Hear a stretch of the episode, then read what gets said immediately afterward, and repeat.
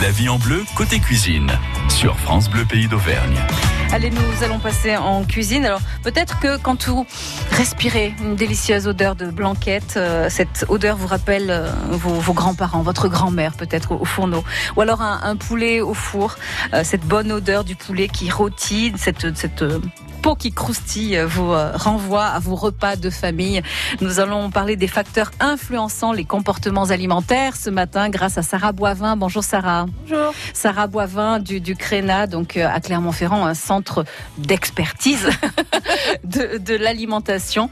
Euh, vous allez donc euh, nous expliquer pourquoi est-ce qu'on se tourne plus naturellement vers tel ou tel, tel produit hein, tout au long de cette émission.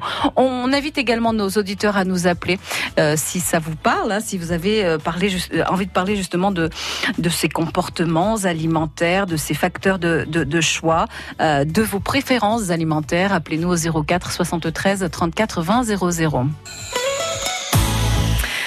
Alors c'est vaste Ah oui, comme sujet, Comme d'habitude. Comme d'habitude, effectivement, c'est le moins qu'on puisse dire.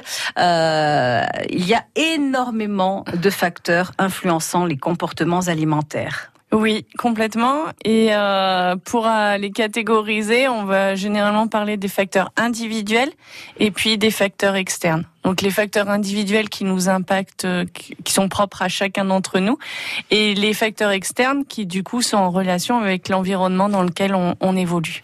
D'accord, donc les facteurs individuels, euh, on pense par exemple à l'âge, on pense euh, au sexe, à l'état de santé également? Alors dans les facteurs individuels, on a trois grandes catégories aussi. Il y a tout ce qui est euh, de l'ordre du physiologique. Donc là, effectivement, âge, sexe, euh, stade de développement, état de santé aussi.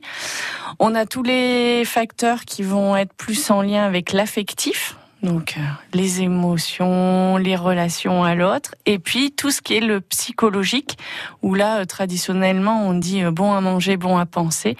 Donc en lien avec toutes nos valeurs, nos croyances, nos opinions, notre religion, etc. Donc la- la- l'assiette que l'on compose, hein, euh, elle est- voilà, on, on fait ça. Alors, euh, j'allais dire machinalement, c'est pas vraiment le terme, mais mais euh, voilà, on est influencé quand même. hein. Il y, a- il y a des choses qui nous guident. Oui. Alors euh, machinalement, c'est pas le terme, mais en même temps, il est pas faux parce que euh, tous ces facteurs, à chaque fois qu'on fait un choix alimentaire, il y a plusieurs facteurs qui jouent en même temps. Et la grosse partie de ces facteurs, comme manger un acte banal qu'on répète très souvent, on a tendance à de moins en moins y porter attention. Et du coup, bah forcément, il y a une sorte de machinal qui, euh, se met en place. Et donc, il y a une grande partie de ces facteurs qui sont inconscients. Donc ces facteurs qui euh, qui déclenchent, euh, qui influencent nos comportements alimentaires hein, sur France Bleu ce matin jusqu'à 10h30. Nous sommes, euh, rappelons-le, avec Sarah Boivin, cofondatrice et associée de la coopérative Créna, donc à Clermont-Ferrand. La vie en bleu, côté cuisine, sur France Bleu Pays d'Auvergne.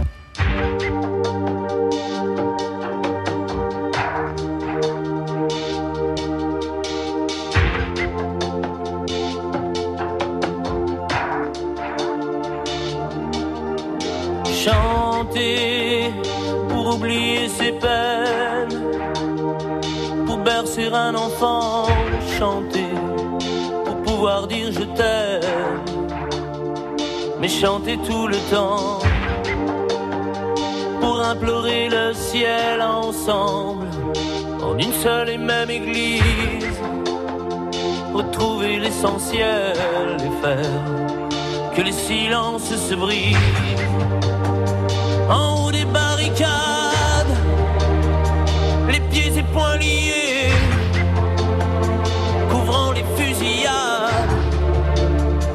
chanter sans s'arrêter.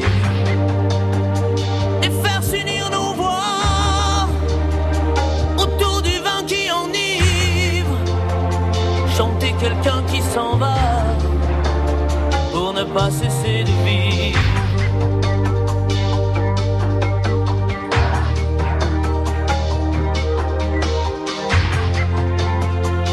quelqu'un qui s'en va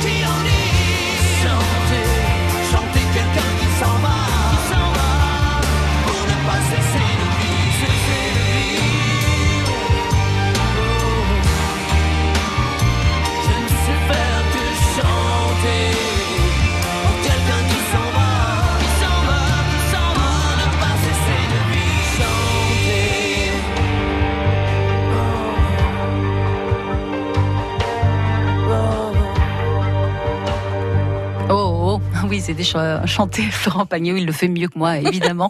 Nous sommes avec euh, Sarah Boivin, euh, responsable médiation euh, du, euh, du centre de la coopérative Créna. Nous parlons des facteurs influençant les comportements alimentaires ce matin sur France Bleu. Ding dong Bonjour madame la marchande Bonjour madame Vous voulez quoi? Je voudrais un petit peu de... Aujourd'hui, vous avez grandi, mais le plaisir de retrouver vos commerçants est toujours le même. Bonjour. Bonjour. Vous désirez? Pourriez-vous me conseiller car je cherche un... J'aime mon territoire, mon commerce.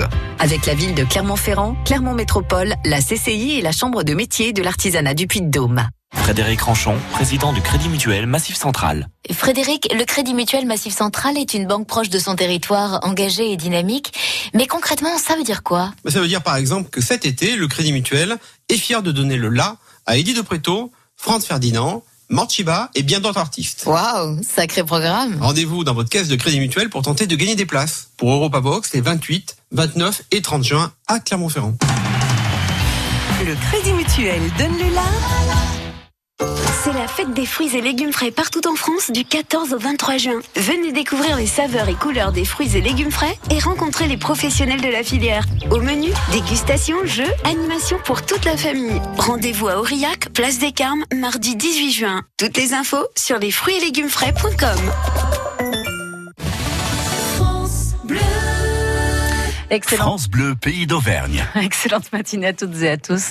Il est 10h14. Vous êtes à l'écoute de La Vie en Bleu sur France Bleu jusqu'à 10h30 avec ce matin Sarah euh, Boivin, donc euh, cofondatrice et associée de la coopérative euh, Créna, c'est rue de l'Oradou à Clermont-Ferrand. Et nous évoquons donc ces, ces facteurs influençant les comportements alimentaires, hein, puisque on le sait, bien manger est essentiel pour rester en, en bonne santé, bien vieillir, manger équilibré, en petite quantité, pas trop gras, pas trop sucré, mais oui, sauf que parfois c'est le cerveau qui décide en, en quelque sorte. On l'avait, on l'a vu avec vous, euh, euh, Sarah. Donc euh, plusieurs facteurs interviennent dans ce processus. Les, les facteurs individuels, les facteurs externes.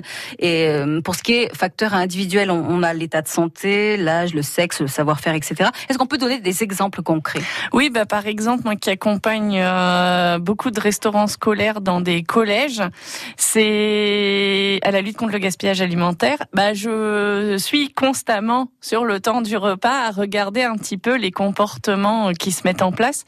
D'autant plus qu'il y a une grande évolution du, du secteur. Et là où j'interviens, ils sont en train de passer en self-participatif. C'est-à-dire qu'on laisse le choix et la quantité, euh, le choix de la quantité aux élèves euh, qui passent. Et donc du coup là s'exprime beaucoup de choses. Et alors euh, bon évidemment il y a, y a des choses qui ressortent. Donc par exemple quand on parle de, de l'âge des enfants.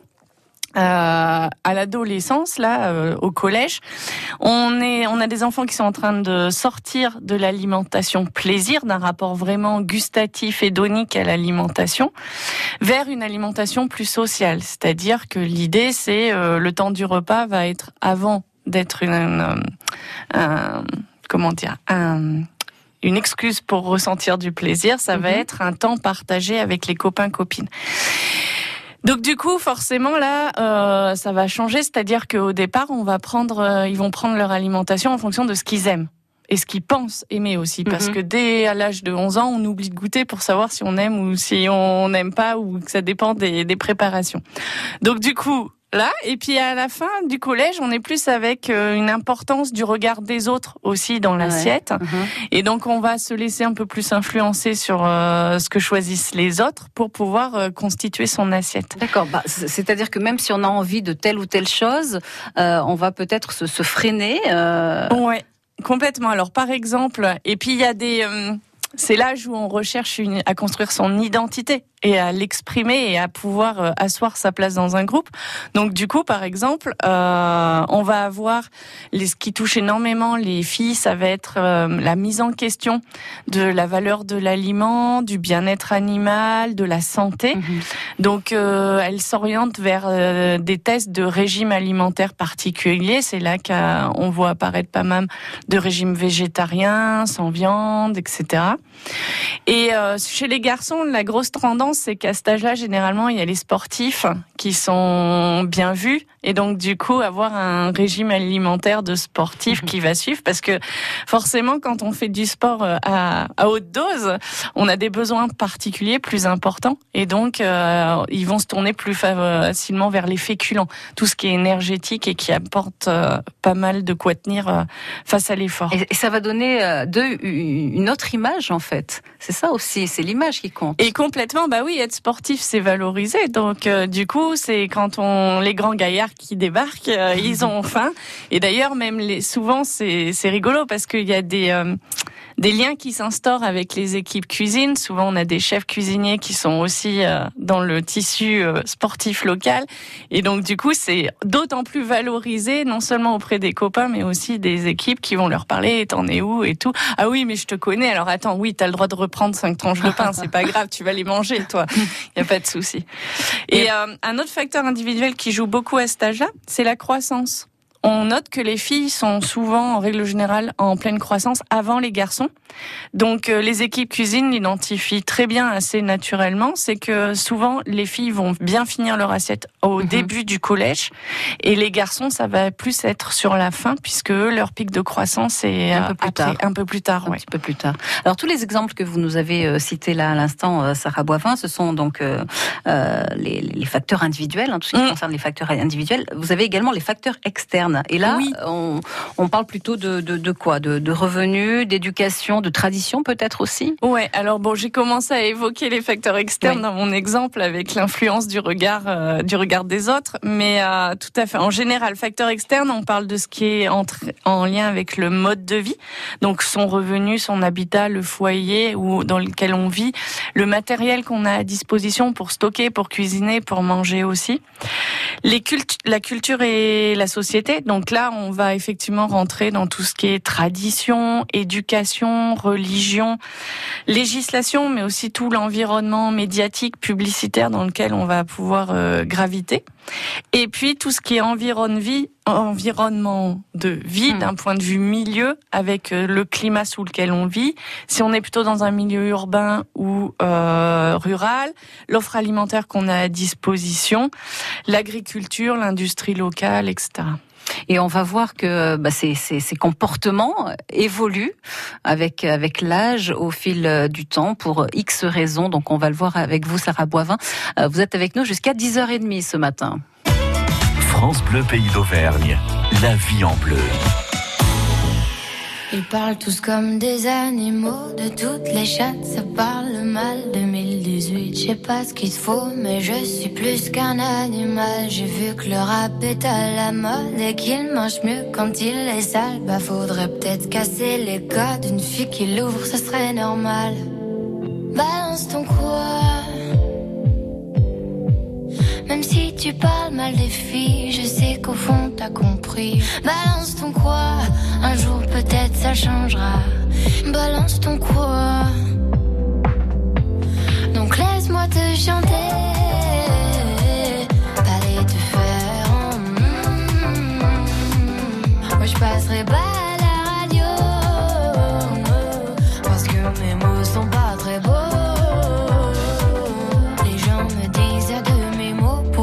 Belle, t'es pas si bête. Pour une fille drôle, t'es pas si laide. Tes parents et ton frère, ça aide. Oh, tu parles de moi. C'est quoi ton problème? J'ai écrit rien que pour toi, le plus beau des poèmes. Laisse-moi te chanter.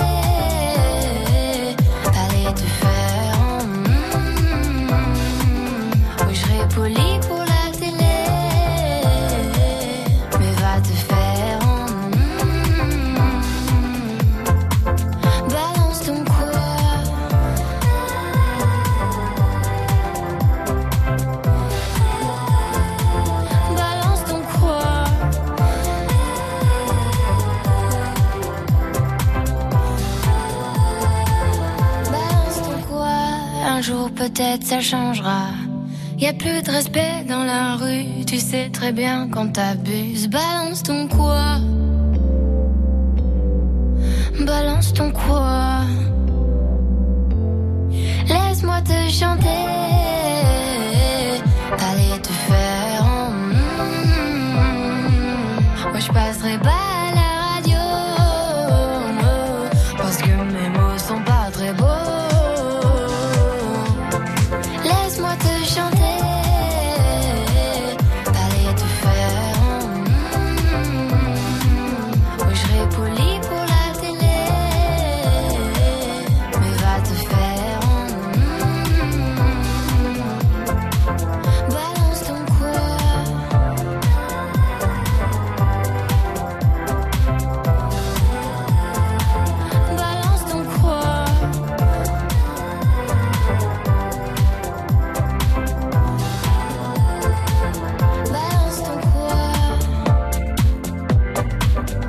Si tu parles mal des filles, je sais qu'au fond t'as compris.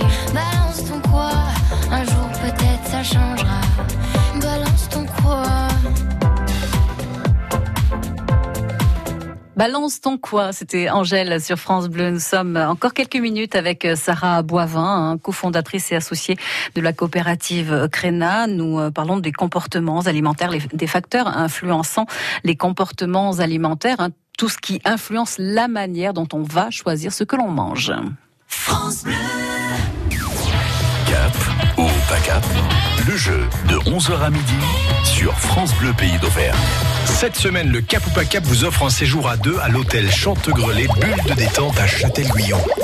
Gagnez un week-end relaxant dans une ville d'eau comprenant nuitée, dîner, petit déjeuner, plus vos accès à l'espace détente, la salle de sport et la piscine chauffée pour deux personnes.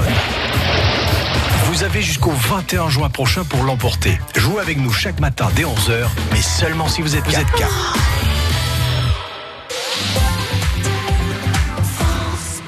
On me demande parfois, Chantal là-dessous, mais comment faites-vous pour échapper au paparazzi? Heureusement, il y a Akena pour profiter de mon jardin, été comme hiver. Avec leurs nouveaux abris de piscine, tout le monde est ravi. Moins d'entretien pour mon mari. Plus de sécurité pour ma famille. Grâce aux abris de piscine Akena, je suis à l'abri des intempéries et des paparazzis. Akena, la reine des vérandas. France Bleu Pays d'Auvergne. Comment décidez-vous de ce que vous mettez dans, dans votre assiette hein? C'est un petit peu ce qui, euh, ce qui nous intéresse ce matin. Euh, nous sommes avec euh, Sarah Boivin du, du Créna, avec donc les facteurs influençant les comportements alimentaires. Et alors, ils sont vraiment nombreux euh, ces comportements. Vous avez, euh, ce sont des, évidemment des ensembles de réactions euh, que l'on observe hein, en fonction bah, de, de, des traditions, de la famille, etc., de, de, de, de sa vie, de sa, de sa culture, etc. Donc, on l'a vu vraiment, c'est euh, c'est très très varié, facteurs externes, facteurs individuels également. Euh, que peut-on retenir? On a on a parlé de l'huile d'olive hein, juste Oui. avant juste avant hors antenne. Euh, Racontez-nous l'histoire de l'huile d'olive, elle est intéressante. Ok, alors du coup, ben déjà, ce qu'on peut retenir, c'est que tous ces facteurs, il n'y a aucun mode d'emploi, il y a une variabilité inter-individuelle et intra-individuelle. Inter-individuelle, tout au long de sa vie, ben on change, donc forcément les facteurs qui vont nous influencer changent aussi. Et alors, euh, d'un point de vue euh, facteur externe, on est vraiment sur la base des cultures alimentaires. Et pareil, il n'y a pas de mode d'emploi. Les cultures alimentaires, comme toute culture, sont en constante évolution et adaptation. Et en fonction du temps et de la zone géographique où l'on est, elles vont pas être euh, les mêmes. Donc sur l'huile d'olive, c'est un- une petite anecdote, euh, enfin propre à notre histoire en France, et qui explique un petit peu pourquoi. Eh ben, il y a le contexte extérieur qui fait que bah, des fois on va avoir le choix ou non entre certains produits et donc du coup on va les mettre ou pas dans l'assiette. Donc l'exemple de l'huile d'olive, c'est que euh, dans l'Antiquité, l'huile d'olive était un aliment très très apprécié. Elle permettait de faire de la lumière dans les lampes à huile, par exemple. On l'utilisait en cuisine, mais on l'utilisait aussi pour tout ce qui était euh, rituel euh, religieux. Donc elle avait une très grande place dans euh, l'empire romain, grec et euh, égyptien. Et ensuite, patatras, elle a disparu. Et ensuite, qu'est-ce qui Ou se presque. passe Le Moyen Âge arrive. Alors c'est très synthétique tout ça, mais euh, le Moyen Âge arrive et euh, on a des, des symboliques alimentaires qui évoluent et entre autres, il est bien vu de se- manger plus de produits carnés ou d'origine animale. Animal. Entre autres parce que euh, bah, la symbolique, c'est que ça rend fort et que pour aller à la guerre, c'est euh, les aliments dont on a besoin. Donc du coup, l'huile d'olive est d'origine végétale et de plus en plus supplantée par euh, les produits type le saindoux et puis plus tard euh, le beurre. Et en plus, elle est difficile à exporter dans les régions plutôt du nord de, de l'Europe. Donc tout ça fait qu'il y a un ralentissement de l'achat et de l'approvisionnement euh, d'huile d'olive. Et c'est finalement l'Église catholique qui va l'aider à passer cette étape en choisissant euh, de décréter que lors des jours maigres, toutes les protéines euh, et tous les aliments d'origine animale sont interdits et que par contre, en termes de matière grasse, on a toujours le droit d'utiliser de l'huile d'olive. d'olive. Ce qui va permettre de maintenir son, son commerce à flot. Mais c'est une question de temps aussi parce qu'avec la renaissance, l'arrivée du beurre, la révolution industrielle, avec les huiles, autres huiles végétales comme euh, le tournesol, arachide, ben on- l'économie en pâtit quand même de l'huile d'olive. Et finalement, c'est dans les fins des années 90 quand on, les diététiciens remettent au jour les intérêts, les avantages d'un menu crétois méditerranéen, ou donc qui se base vraiment sur euh, l'huile d'olive, que du coup là, hop, ça y est, l'huile d'olive retrouve vraiment ses lettres de noblesse. On reprend plante des oliviers et on se remet à exporter vraiment euh, l'huile d'olive. Alors le risque, c'est, euh, bah, euh, y en aura-t-il toujours assez hein, de, de l'huile d'olive euh, pour euh, bah, pour toutes celles et ceux qui, euh, qui en Bonne- consomment de plus en plus? Bonne question et en fait on le retrouve. Enfin cette question-là est très importante pour le futur avec euh, parce que du coup d'ici 2050 les scénarios disent qu'on serait entre 8 et 12 milliards sur Terre. On fait face à des enjeux euh, globaux euh, importants. Et donc, du coup, tout nous tourne vers une alimentation durable. Et une alimentation durable, c'est une alimentation qui finalement euh, tient le coup d'un point de vue économique, social et aussi évidemment environnemental. Donc c'est vraiment une affaire de compromis. Et comme tout ce qui est dans le développement durable, les enjeux sont globaux, mais les solutions sont locales. Donc les là, les produits entre autres qui tirent leur euh, leur épingle du jeu, ça va être les produits du terroir. Et euh, bah, d'où cette fameuse question. Effectivement, peut-être que euh, il va falloir accepter dans le futur de pas manger du Saint-Nectaire quand on est au Japon et quand on vit au Japon ou de temps en temps pour des événements festifs, mais pas au quotidien, par exemple. Nous allons terminer, Sarah, avec bah, quelque chose qui est dans l'actualité. hein. Vous en Mm. avez peut-être entendu parler, auditeurs. Il s'agit de la loi euh, Egalim. Euh, Qu'est-ce qu'elle dit cette loi? Alors c'est une Comment loi va-t-elle qui- changer notre vie? Eh ben, elle peut, elle peut changer et faire évoluer le, le contexte euh, législatif, en tout cas dans, dans lequel on, on évolue. Et entre autres, je vois beaucoup l'impact là euh, sur le domaine de la restauration collective. Donc, on a, euh, par exemple, euh, plusieurs axes de cette loi. Il y a déjà permettre aux agriculteurs d'avoir un revenu digne en répartissant mieux la valeur des Mhm. aliments avec tout ce qui est des, des tarifs, que ça soit l'agriculteur soit payé au prix le plus juste. On a l'amélioration des conditions sanitaires et environnementales de production pour euh, faire face à toutes les hum, crises sanitaires dont on a pu euh, voir ces derniers temps. Renforcer le bien-être animal, donc ça c'est ça fait vraiment sens avec la prise de conscience euh, générale européenne et puis maintenant française dans dans le domaine. Et moi, ce que je vois directement en impact euh, au quotidien, c'est on a euh, l'axe favoriser une alimentation saine, sûre et durable pour tous. Donc, entre autres, ça passe par euh, 50% de produits de qualité d'ici 2022 dans toutes les cantines et restaurants euh, scolaires. Donc euh, les produits de qualité, ça comprend le bio et tout ce qui est justement produits du terroir type AOP IGP, donc appellation d'origine protégée, et qui sont vraiment euh, ancrés sur un territoire euh, donné avec des savoir-faire respectueux de l'environnement, mais aussi euh, du, du bien-être Ouais. animal. C'est ce qui est intéressant euh, grâce à, à cette loi. Effectivement, il y aura euh, euh, la, la réduction du, du plastique, hein, de Oui. moins en moins de, de plastique euh, voilà, dans le domaine alimentaire. Ça, c'est une excellente chose. On est d'accord. Merci beaucoup, Sarah Boivin. À très vite. Merci. Pour celles et ceux qui sont intéressés par cette loi Egalim, hein, vous pouvez aller sur le site agriculture.gouv. Je crois qu'il y a un, un dossier complet Oui. hein, qui vous euh, explique Tous les décrets d'application ne sont pas encore publiés, mais c'est un gros dossier et ça occupe beaucoup de monde. Merci beaucoup Sarah Boivin. À très vite sur, euh, sur France Bleu. Demain, nous serons avec un restaurant. Il s'agit du restaurant Loustagou pour les produits euh, du terroir et de la cuisine typiquement auvergnate. C'est demain à partir de 10h.